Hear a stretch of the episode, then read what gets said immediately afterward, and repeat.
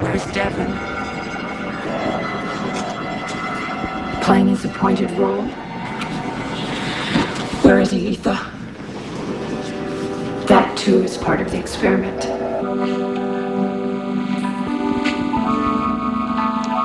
But I will let you see your friend.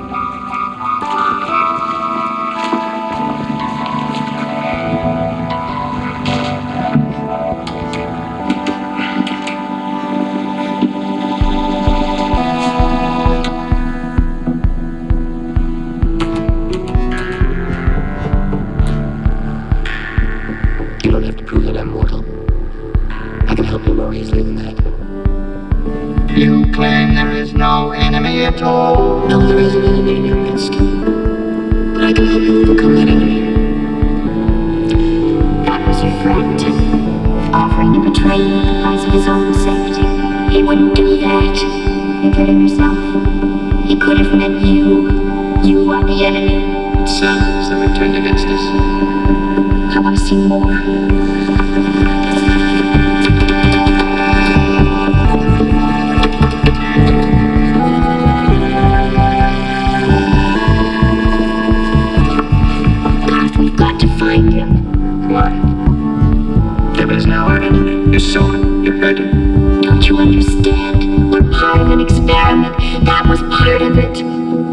I heard him plainly. Devin is now my enemy. Of course, he always has been. I was sent to hunt him down. But some witchcraft made me believe he was my friend. He was still you. But I'm not deceived anymore. Don't you see? She's hypnotized you. Your mind is not your own. Devin is my enemy. Oh, I'll go with you to find him. But only to return him to Cypress Corners for his just punishment.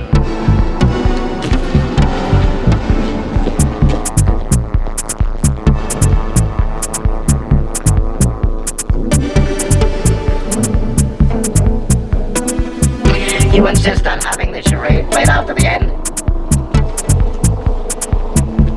If you concede the rightness of my theories, we can stop right here. What will happen to the three subjects? Does it matter? I suppose they, whoever survives the hospitalization, each go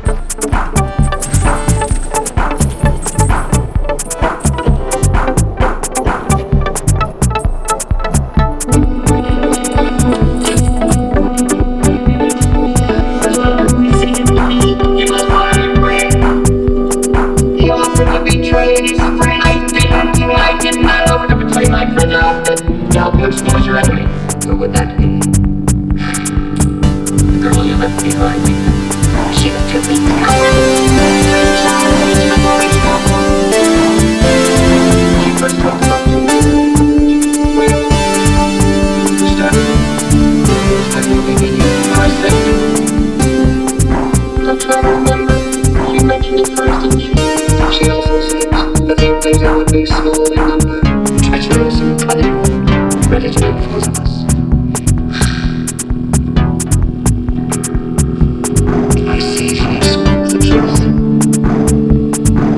Demonstrate to her that he is